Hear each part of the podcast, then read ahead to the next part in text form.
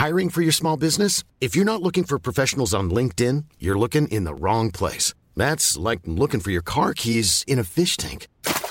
LinkedIn helps you hire professionals you can't find anywhere else, even those who aren't actively searching for a new job but might be open to the perfect role. In a given month, over 70% of LinkedIn users don't even visit other leading job sites. So start looking in the right place. With LinkedIn, you can hire professionals like a professional. Post your free job on linkedin.com/people slash people today.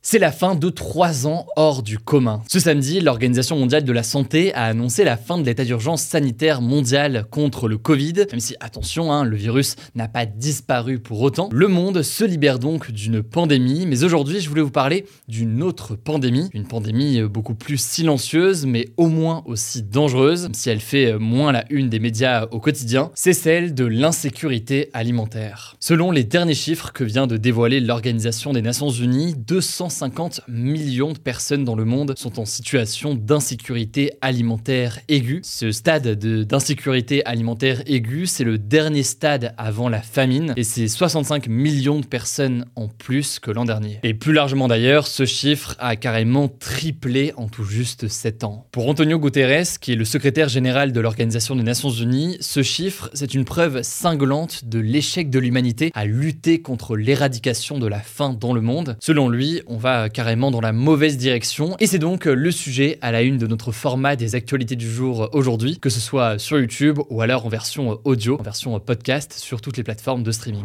Alors, parmi les pays les plus concernés, il y a d'abord la République démocratique du Congo, où plus de 26 millions de personnes souffrent de la faim. On retrouve ensuite l'Éthiopie avec 24 millions de personnes, l'Afghanistan avec 20 millions de personnes, et ensuite le Nigeria, le Yémen, la Birmanie, la Syrie, le Soudan, l'Ukraine ou encore le Pakistan. Tous ces pays, les causes sont souvent multiples et elles s'additionnent d'ailleurs. Il y a des causes économiques, il y a des guerres, il y a des violences armées, mais aussi des causes climatiques dont on a pas mal parlé euh, sur la chaîne ces derniers mois. Mais ce que note en fait l'Organisation des Nations Unies, c'est que euh, ce sont les chocs économiques qui sont la première cause de hausse d'insécurité alimentaire. Ces chocs économiques ont en fait exacerbé et amplifié des vulnérabilités et des problèmes qui étaient déjà présents. Alors de quoi parle-t-on quand on parle de choc économique eh Bien on peut citer par exemple évidemment la pandémie Covid. Alors certes, c'est une crise sanitaire au départ, mais qui a profondément déréglé les échanges économiques mondiaux pendant euh, trois ans et qui a donc plongé un certain nombre de pays euh, dans la crise. On peut citer aussi évidemment la guerre en Ukraine. Alors évidemment, la guerre en Ukraine, c'est pas qu'une question euh, économique, mais l'impact économique a été très fort et a été direct. En effet, ça a contribué à faire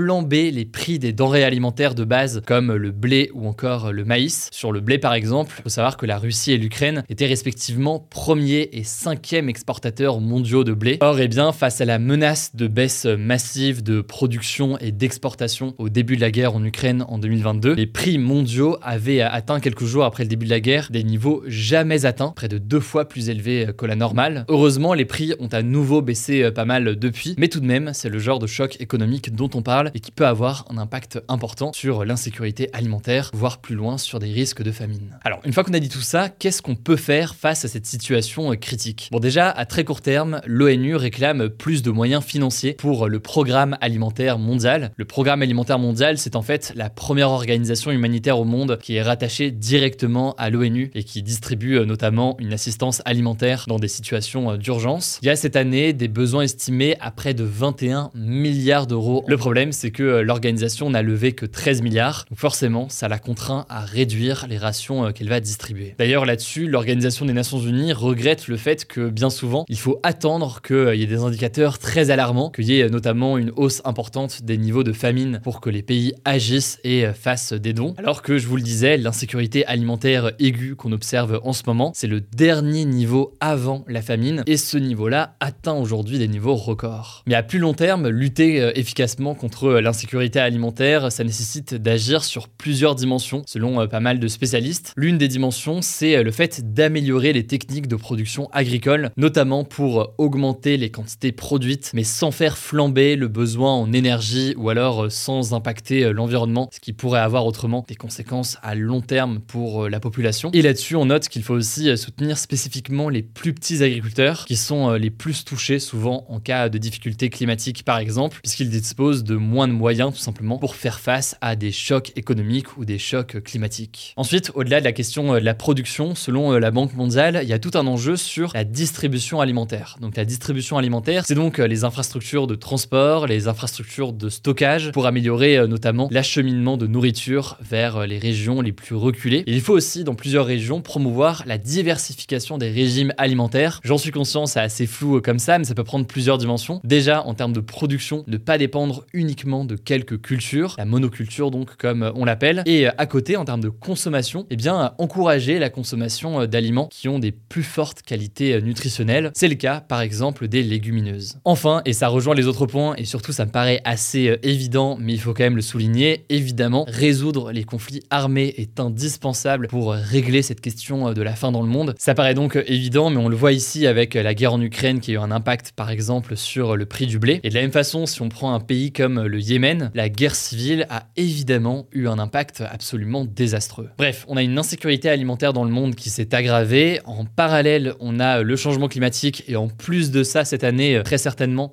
un phénomène météorologique qui s'appelle El Niño et qui vient rajouter une forme d'inquiétude pour les mois qui viennent. Pour ceux qui ne savent pas ce qu'est El Niño, je vous renvoie aux actualités du jour qu'on a posté la semaine dernière. C'était à la une de nos actus du jour jeudi dernier. Ça me semblait donc essentiel d'en parler euh, aujourd'hui, même si j'en suis conscient, c'était pas le sujet le plus positif du jour. Je vous mets des liens en description pour en savoir plus. Je vous laisse avec Paul pour les actualités en bref et je reviens juste après. Merci Hugo. Salut à tout le monde. On commence avec les célébrations du 8 mai pour commémorer la fin de la Deuxième Guerre mondiale et la victoire sur l'Allemagne nazie. Comme chaque année, une cérémonie a eu lieu à l'Arc de Triomphe à Paris, dirigée par Emmanuel Macron. Mais cette année, Emmanuel Macron s'est aussi rendu à Lyon pour rendre hommage à des résistants, et notamment précisément à Jean Moulin, à l'approche du 80e anniversaire de son arrestation et de sa mort, lui qui a été torturé par le nazi Klaus Barbie, surnommé le boucher de Lyon. Pour cet hommage, Emmanuel Macron s'est rendu dans son ancienne prison, la prison de Montluc. Et alors sur ce sujet aussi des commémorations du 8 mai, il faut dire que plusieurs interdictions de manifester ont été décidées par les autorités aux alentours des hommages, ce qui a été critiqué. Les autorités affirment que c'est un enjeu de sécurité et de mémoire. Les opposants, de leur côté, disent que c'est une violation du droit à manifester. Et en parlant de manifestations interdites, justement, autre info, une manifestation d'ultra-droite qui a été organisée à Paris ce samedi fait polémique. L'effet, c'est que près de 600 personnes ont défilé dans Paris, arborant des cagoules noires, des croix celtiques et criant des slogans fascistes, à l'appel du groupe d'ultra-droite, le comité du 9 mai. La gauche et certains membres du parti d'Emmanuel Macron se sont indignés qu'une telle manifestation n'ait pas été interdite Autant que la gauche pointe donc que plusieurs manifestations contre la réforme des retraites ont été interdites ces derniers jours en France. De son côté, la préfecture affirme qu'il n'y avait pas de menace d'atteinte à l'ordre public, la seule raison, selon la préfecture, d'interdire une manifestation. On continue maintenant avec plusieurs actuels internationales, vous allez voir, c'est très intéressant. La première, c'est un gros changement dans la géopolitique du Moyen-Orient. On en parlait vendredi, et eh bien ça y est, c'est déjà officiel. La Syrie réintègre la Ligue arabe. La Ligue arabe, c'est une organisation régionale dont font partie 22 pays du Moyen-Orient, mais pas l'Iran ou Israël notamment. Et en fait, la Syrie avait été exclu de la Ligue arabe en 2011 au déclenchement de la guerre civile syrienne, sur fond notamment d'accusations de crimes de guerre commis par le président syrien Bachar al-Assad. Et aujourd'hui, par cette réintégration de la Syrie, les pays arabes veulent tourner la page de la guerre civile syrienne. Ils estiment en fait que ça pourrait conduire à une solution pour mettre fin au conflit. Mais ce qu'il faut noter, c'est que c'est en tout cas une grosse victoire diplomatique pour le président syrien Bachar al-Assad, qui depuis 5 ans tente de normaliser son régime, de le faire accepter,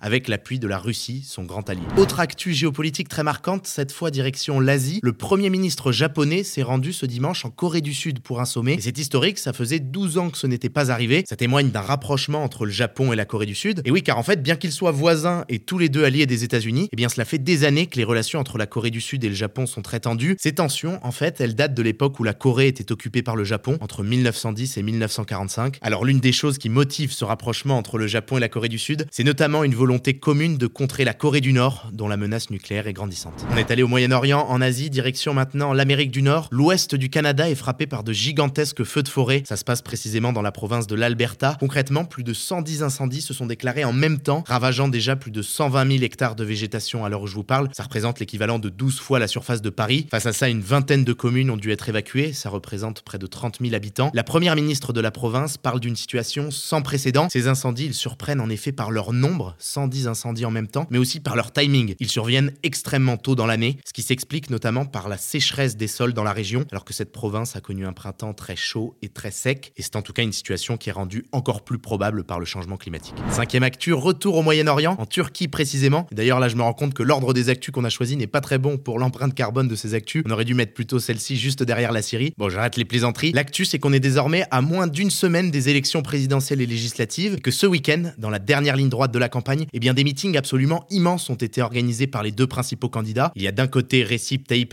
le président au pouvoir depuis 20 ans du parti de l'AKP, et de l'autre Kemal Kılıçdaroğlu, 74 ans, qui est lui à la tête d'une alliance de six partis d'opposition. Ça c'est marquant, c'est la première fois qu'Erdogan fait face à une opposition unie. Et alors pour le meeting d'Erdogan, son parti parle carrément du meeting politique du siècle. Il avance le chiffre d'1,7 million de personnes qui auraient été réunies sur le tarmac de l'ancien aéroport d'Istanbul, et plus de 10 000 bus avaient été affrétés pour l'occasion. On continuera à vous tenir au courant sur cette élection. Pour l'instant, c'est Kemal Kılıçdaroğlu, le candidat d'opposition, qui est en tête dans les sondages. Sixième info, retour en France. C'est un sondage d'Ipsos qu'on trouvait intéressant, qu'on voulait vous partager, sur les moyens de transport utilisés pour partir en vacances par les 18-24 ans. Ça concerne donc du coup spécifiquement les 18-24 ans qui partent en vacances, qui n'est pas tout le monde. La question c'était quel moyen de transport utilisez-vous le plus souvent pour vous rendre sur votre lieu de vacances? On pouvait donner plusieurs réponses et c'est la voiture qui arrive en tête. Elle est citée par 65% des jeunes interrogés. Mais ensuite, l'avion arrive juste derrière en deuxième position. Il est cité par 54% des jeunes interrogés. Le train arrive seulement en troisième position. Il est utilisé par 35% des personnes interrogées. Ça montre donc que l'avion continue d'être utilisé massivement pour les loisirs. Un autre chiffre l'illustre dans l'étude. 87% des jeunes interrogés disent qu'ils accepteraient sûrement un billet d'avion gratuit pour passer un week-end en Europe. Et en tout cas, il faut noter aussi que 84% des jeunes affirment que le prix est le premier critère pour le choix de leur moyen de transport pour partir en vacances, ce qui explique aussi pourquoi l'avion est devant le train. Allez, on termine par une dernière actu en sport. C'est la fin d'une ère dans le football français. Jean-Michel Aulas n'est plus le président du club de foot de l'Olympique lyonnais, alors que ça faisait plus de 35 ans qu'il était à la tête du club. Il était arrivé en